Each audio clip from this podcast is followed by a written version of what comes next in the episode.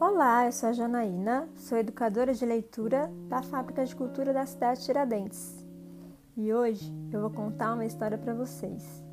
É a história da autora Teresa Cárdenas, Mãe Sereia. O livro foi ilustrado por Vanina Starkoff, que nasceu em Buenos Aires.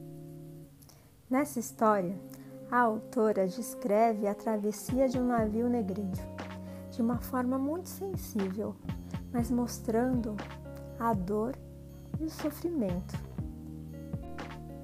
de uma parte da nossa história que não deve ser esquecida jamais. Há muitíssimo tempo, quando da costa africana partiu o primeiro navio carregado com escravos, Mãe Sereia a deusa Yorubá dos peixes e das águas mergulhou na imensidão das ondas, transformada em uma enorme sereia anil, e seguiu a esteira da espuma e lágrimas através do oceano.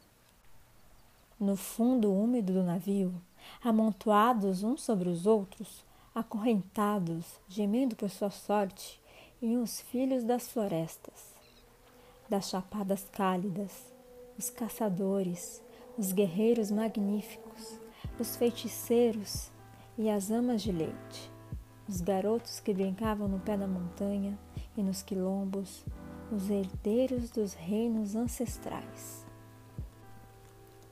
Por fora, submersa nas águas, a sereia escutava os lamentos e as súplicas, e seu duro coração de caracol se estremecia de dor inabalável, navegava um navio em uma travessia que parecia não ter fim.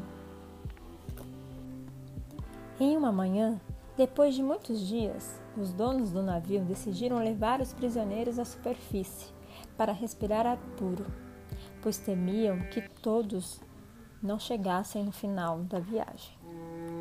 Se acontecesse isso, ficariam sem mercadoria para vender no mercado de escravos. Quando os prisioneiros subiram à proa, seus rostos estavam abatidos e seus corpos completamente nus, entorpecidos. Tinham fome, sede, frio, medo. O vai-vem das ondas os mantinha em constante vertigem. Vomitavam uns sobre os outros e seus olhos inutilmente buscavam a mancha apaziguante da terra no horizonte. Não estavam acostumados com aquele mar aberto e selvagem Muitos nem sequer sabiam de sua existência. A confusão e ao terror que viviam somavam-se ao assombro e à fascinação por, por aquelas ondas que se moviam como serpentes. Mas afinal, aonde os levavam? O que fariam com eles? Quem eram aqueles homens de cara branca e barbudas que os tratavam pior do que jumentos e os mantinham presos? Que fim levou tudo o que conheciam? E seus pais, seus irmãos, seus filhos? O que seria deles? Quando voltariam a vê-los? Não havia dúvida de que a morte estava com eles. Podiam vê-la com sua careta branca e seu manto de folhas secas batendo ao vento, sentada na proa ou no alto de um mastro, fitando-os em silêncio. À noite se apoiava nos trincos do porão onde eles enclausuravam e ficava ali esperando. Às vezes atravessava sobre os corpos debilitados pela tontura ou flutuava entre as correntes que balançavam do teto.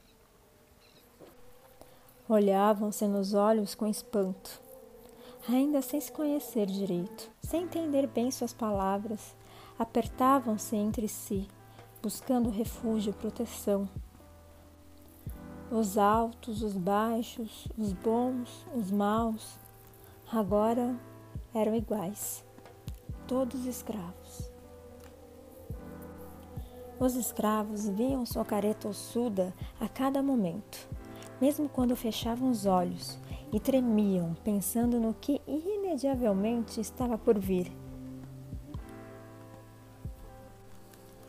Da espuma, Iemanjá e Abá Observava como os homens faleciam, mas não podia intervir sem romper o pacto que os deuses fizeram com a morte desde o início dos tempos.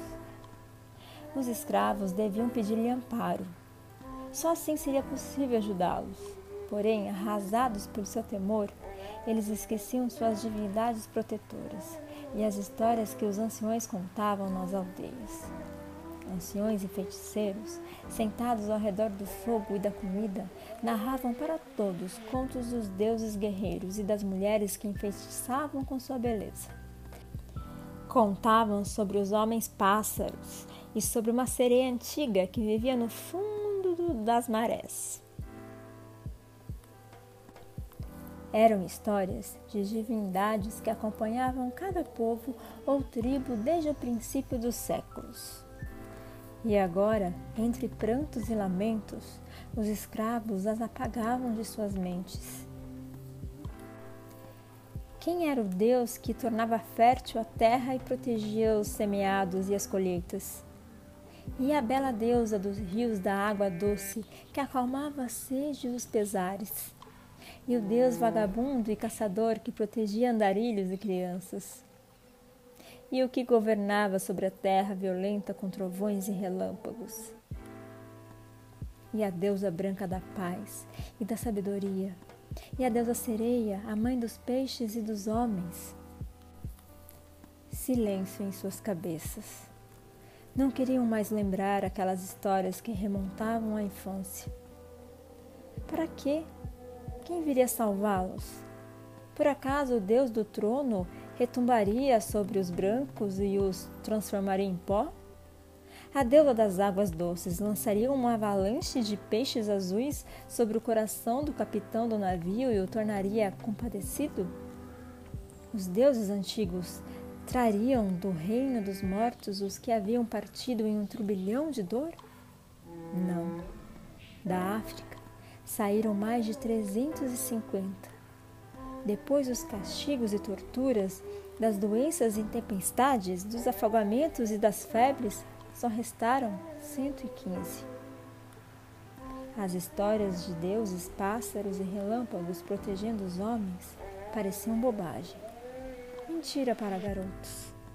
Só assim e nada mais. Iemanjá e Abá seguindo a esteira que o navio deixava, não os culpava. Como fazer isso? Os prisioneiros se sentiam abandonados à sua própria sorte, sem esperança nem alívio. Quando a noite caia e os homens dormiam, a sereia Nil debruçava-se fora da água. Seu rosto era negríssimo e misterioso e em sua cabeça uma coroa de corais eternos brilhava ainda mais que o sol e o fogo. A luz inundava o navio, mantendo todos em sonolência. Nestes instantes, o mar mantinha-se estático, as ondas em estranha calma. Não havia vento nem som. Muito lentamente, Iemanjá projetava a testa verde-negra com escamas prateadas, e seus olhos de búzios observavam atentamente o navio. Depois de um período, sem saber o que fazer, voltava às profundezas. Então, o movimento das ondas voltava e o vento retomava seu caminho. No entanto, em uma madrugada sem lua, tudo mudou. Os homens já dormiam e o silêncio reinava no navio, e como todas as noites, a sereia emergiu suavemente do oceano. Do lado de fora, uma escuridão absoluta sobre um manto de estrelas fugazes. Iemanjá Yabá rodeou a embarcação, movendo a água com sua enorme cauda azulada. Contornando a polpa, veio a figura intocada entre as cordas e redes. Era uma jovem, só uma menina, tremendo de medo. Olhava para os lados e se inclinava para a água, sussurrando algo. Iemanjá parou no ato. Aquela menina falava um idioma muito antigo. Pediu a ela que lhe salvasse da morte e dos brancos, que levasse de volta às montanhas e aos vales que conheciam, que partisse em dois aquele navio e que libertasse da dor e da tristeza. A sereia escutava, e a voz da jovem soava como melodia em sua orelha de caracol. Eram palavras muito antigas de quando o homem vivia em uma terra que parecia jardim e não conhecia mais nada. A jovem lhe suplicava com palavras de ancião cerimonioso. Iemanjá aproximou seu rosto ao da garota, enquanto esta continuava sussurrando palavras. E com seus olhos humanos não podia distinguir a velha sereia do mar. E esta se perguntava como aquela garotinha frágil e chorosa tinha conseguido escapar da maré de sonho que a deusa provocava. Entre todos os prisioneiros, somente ela havia conseguido escapar até a proa, avançando na ponta dos pés sobre ferros e cordas e velas amontoadas. Quem era aquela menina? Mãe Sereia percebeu a fortaleza de seu coração e de seu desejo. Dentre os escravos, e apesar de sua comoção, ela era portadora de algo mais profundo que a vida e até que a própria morte. Mãe Sereia viu-se refletida em seus olhos, e por um momento a menina pareceu vê-la também. Foi somente um segundo, mas para Emanjá foi suficiente.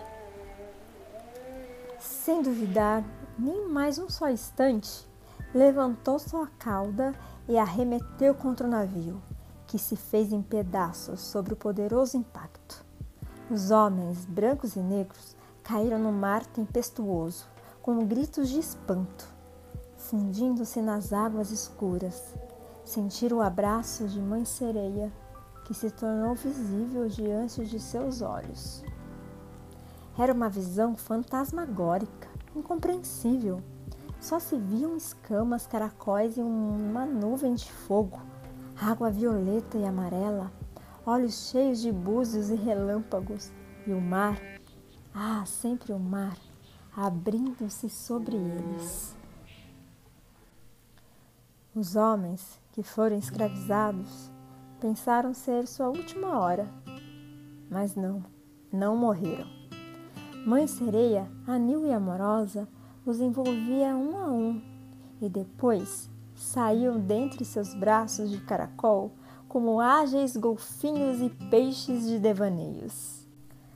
Todos transformados em tritões, sereias, polvos, cavalos marinhos, estrelas, eles se alojaram mar adentro, em direção à profundeza do oceano. Sobre as águas, flutuando em um marasmo sujo, ficaram o resto do navio negreiro. E também ficou a menina, que havia pronunciado as palavras mágicas. Não tremia, nem balbuciava mais. Seus pés descansavam sobre um pedaço de madeira. Sua pele ficou mais negra que a noite, e seus olhos se tornaram celestes e brilhantes. Devagar, as ondas a guiaram para uma terra longínqua, desconhecida. Dentro dela, um mistério maior que a morte e a vida: as palavras. Mãe Sereia, a poderosa rainha dos mares, não voltou a se mostrar diante dos olhos humanos. Jamais. Voltou ao sol e ao ar, nem mesmo quando os outros navios continuaram carregando homens e mulheres para escravizá-los no novo mundo. Dizem que decidiu se esconder no profundo, longe da maldade e do sofrimento dos homens. No entanto, certas noites de lua, em quarto crescente, quando o mar se enfurece com agitação, alguns juram ver nas águas uma multidão de golfinhos e peixes, escoltados de perto por Iemanjá e Abá, a antiga sereia de escamas intensamente azuis. Essa história que contei é da autora Teresa Cárdenas. Ela é escritora, atriz, contadora de histórias e assistente social. É membro da Associação de Escritores da União de Escritores e Artistas de Cuba e recebeu vários prêmios que acreditam como uma, uma das vozes mais relevantes da literatura para crianças e jovens. Teresa mora em Havana e tem três filhos. Eu fico por aqui e até a próxima história.